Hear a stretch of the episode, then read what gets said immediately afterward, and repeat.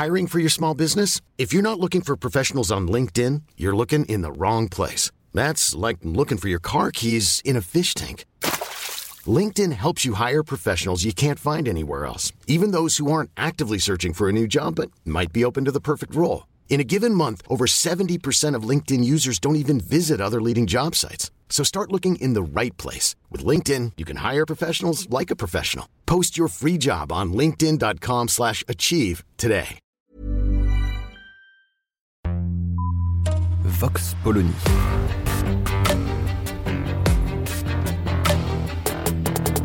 L'actualité vue par la directrice du magazine Marianne, Natacha Polony.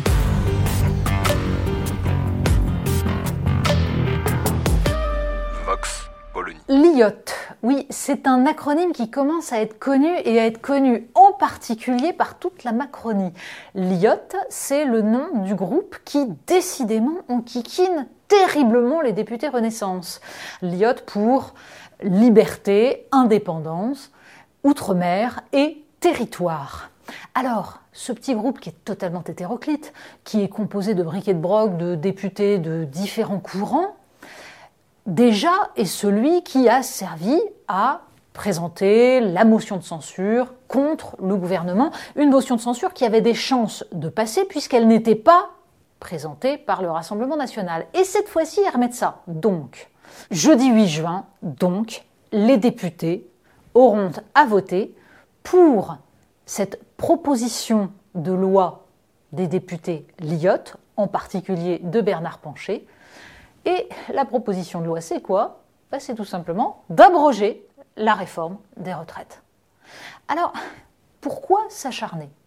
Eh bien parce qu'en fait, ça a peut-être une petite chance de passer, parce que les règles électorales ne seront pas les mêmes que celles qui prévalait pour le vote de la motion de censure. Là, il n'y a pas besoin de majorité absolue.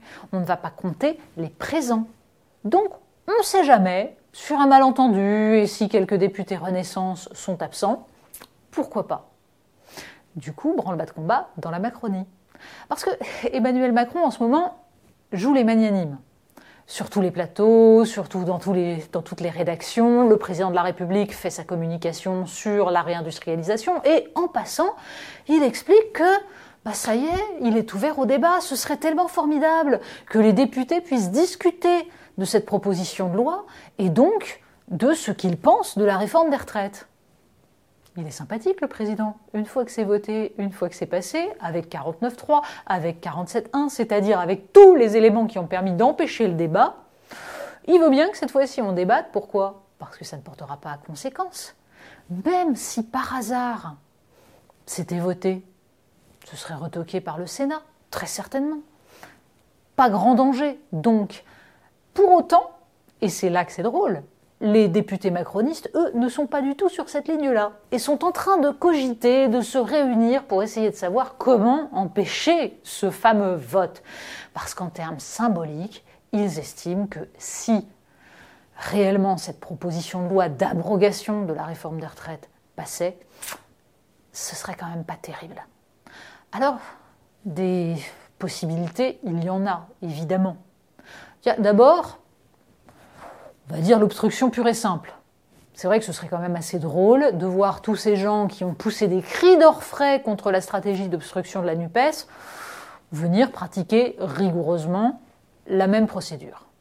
Et puis sinon, il y a l'article 40 de la Constitution. Parce que les députés, en fait, ne peuvent pas faire passer une proposition de loi qui alourdirait le budget de l'État. Et là, en l'occurrence, même si Bernard Pancher a ajouté un article 2 pour financer en disant bah, écoutez, on abroge la réforme et on va chercher les milliards du côté des taxes sur le tabac. Ça ne trompe personne. Emmanuel Macron s'est d'ailleurs fait un plaisir d'expliquer que tout de même, ces 15 milliards, il faudrait aller les trouver quelque part. Donc, il y a des chances que les macronistes empêchent ce vote. Même si, de fait, cette procédure nécessite l'accord du président de la commission des finances. Et le président de la commission des finances, bah, c'est Éric Coquerel, qui lui trouverait ça formidable qu'il y ait un vote sur cette proposition des députés Lyotte.